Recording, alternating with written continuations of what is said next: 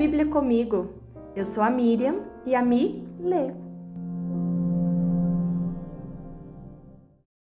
Marcos 3 Em outra ocasião, Jesus entrou na sinagoga e notou que havia ali um homem com uma das mãos deformada. Os inimigos de Jesus observavam atentamente. Se ele curasse a mão do homem, planejavam acusá-lo, pois era sábado. Jesus disse ao homem com a mão deformada: Venha e fique diante de todos. Em seguida, voltou-se para seus críticos e perguntou: O que a lei permite fazer no sábado? O bem ou o mal? Salvar uma vida ou destruí-la? Eles ficaram em silêncio. Jesus olhou para os que estavam ao seu redor, irado e muito triste pelo coração endurecido deles. Então disse ao homem: Estenda a mão. O homem estendeu a mão e ela foi restaurada. No mesmo instante, os fariseus saíram e se reuniram com os membros do partido de Herodes para tramar um modo de matá-lo. Jesus saiu para o mar com seus discípulos e uma grande multidão os seguiu. Vinham de todas as partes da Galiléia, da Judéia, de Jerusalém, da Idumeia, do leste do Rio Jordão e até de lugares distantes ao norte, como Tiro e Sidom. A notícia de seus milagres havia se espalhado para longe e um grande número de pessoas vinham vê-lo. Jesus instruiu seus discípulos a prepararem um barco para evitar que a multidão o esmagasse. Havia curado muitos naquele dia, e os enfermos se empurravam para chegar até ele e tocá-lo. E sempre que o viam, os espíritos impuros se atiravam no chão na frente dele e gritavam: Você é o filho de Deus. Jesus, porém, lhes dava ordens severas para que não revelassem quem ele era. Depois, Jesus subiu a um monte e chamou aqueles que ele desejava que o acompanhassem. E eles foram. Escolheu doze e os chamou seus apóstolos para que o seguissem e fossem enviados para anunciar sua mensagem, e lhes deu autoridade para expulsar demônios. Estes foram os doze que ele escolheu: Simão, a quem ele chamou Pedro, Tiago e João, filhos de Zebedeu, aos quais deu o nome de Bona Boanerges, que significa filhos do trovão, André, Felipe, Bartolomeu, Mateus, Tomé, Tiago, filho de Alfeu, Tadeu, Simão Cananeu, Judas Iscariotes, que depois o traiu. Certo dia, Jesus entrou numa casa e as multidões começaram a se juntar outra vez. Logo, ele e seus discípulos não tinham tempo nem para comer. Quando os familiares de Jesus souberam o que estava acontecendo, tentaram impedi-lo de continuar Está fora de si, diziam. Então os mestres da lei que tinham vindo de Jerusalém disseram: Está possuído por Beuzebu, príncipe dos demônios, é dele que recebe poder para expulsar demônios. Jesus o chamou e respondeu com uma comparação.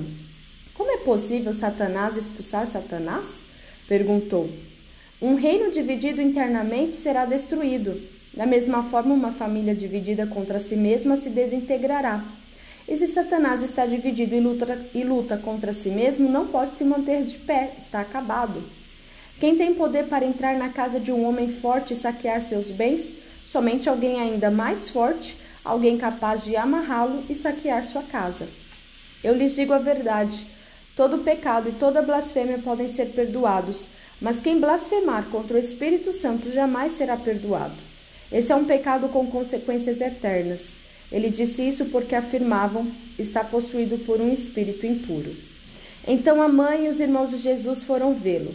Ficaram do lado de fora e mandaram alguém avisá-lo para sair e falar com eles. Havia muitas pessoas sentadas ao seu redor e alguém disse: Sua mãe e seus irmãos estão lá fora e o procuram.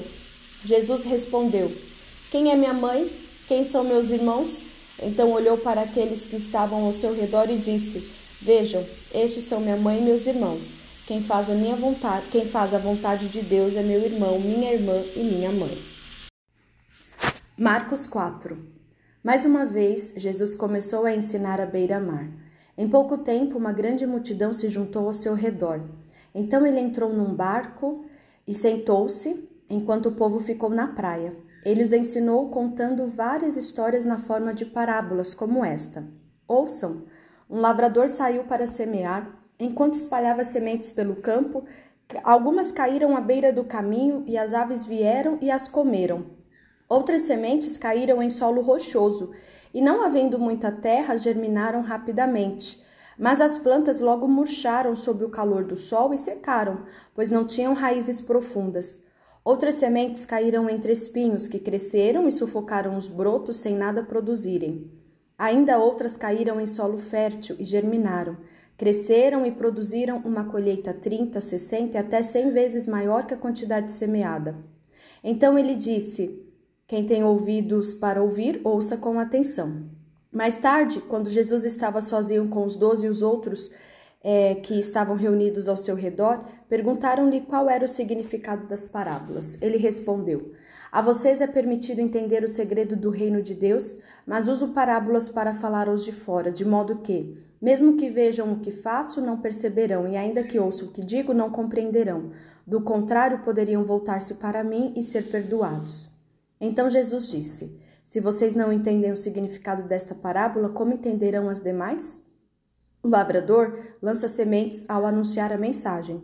As sementes que caíram à beira do caminho representam os que ouvem a mensagem, mas Satanás logo vem e a toma deles.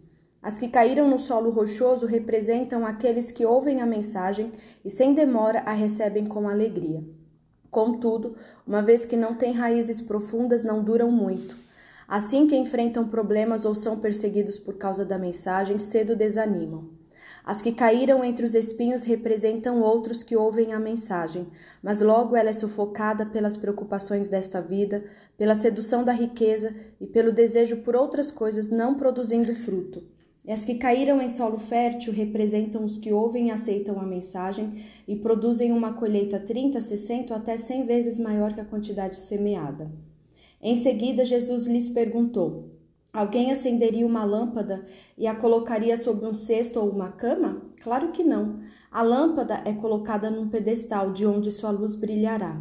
Da mesma forma, tudo que está escondido será revelado, e tudo que está oculto virá à luz. Quem tem ouvidos para ouvir, ouça com atenção.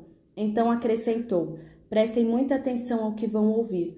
Com o mesmo padrão de medida que adotarem, vocês serão medidos, e mais ainda lhes será acrescentado pois ao que tem, mais lhe será dado, mas do que não tem, até o que tem lhe será tirado. Jesus também disse: O reino de Deus é como um lavrador que lança sementes sobre a terra. Noite e dia, esteja ele dormindo ou acordado, as sementes germinam e crescem, mas ele não sabe como isso acontece. A terra produz as colheitas por si própria. Primeiro aparece uma folha, depois se formam as espigas de trigo e por fim o cereal, o cereal amadurece. E assim que o cereal está maduro, o lavrador vem e o corta com a foice, pois chegou o tempo da colheita. Jesus disse ainda: Como posso descrever o reino de Deus? Que comparação devo usar para ilustrá-lo? É como uma semente de mostarda plantada na terra. É a menor das sementes, mas se torna a maior de todas as hortaliças, com ramos tão grandes que as aves fazem ninhos à sua sombra. Jesus usou muitas histórias e ilustrações semelhantes para ensinar o povo, conforme tinham condições de entender. Na verdade, só usava parábolas para ensinar em público. Depois, quando estava sozinho com seus discípulos, explicava tudo para eles. Ao anoitecer, Jesus disse a seus discípulos: Vamos atravessar para o outro lado do mar. Com ele a bordo, partiram e deixaram a multidão para trás, embora outros barcos os seguissem. Logo, uma forte tempestade se levantou. As ondas arrebentavam sobre o barco que começou a encher-se de água. Jesus dormia na parte de trás do barco, com a cabeça numa almofada. Os discípulos o acordaram, clamando: Mestre, vamos morrer, o Senhor não se importa. Jesus despertou, repreendeu o vento e disse ao mar: Silêncio, aquiete-se. De repente, o vento parou e houve grande calmaria. Então Jesus lhes perguntou: Por que estão com medo? Ainda não têm fé? Apavorados, os discípulos diziam uns aos outros: Quem é este homem? Até o vento e o mar lhe obedecem.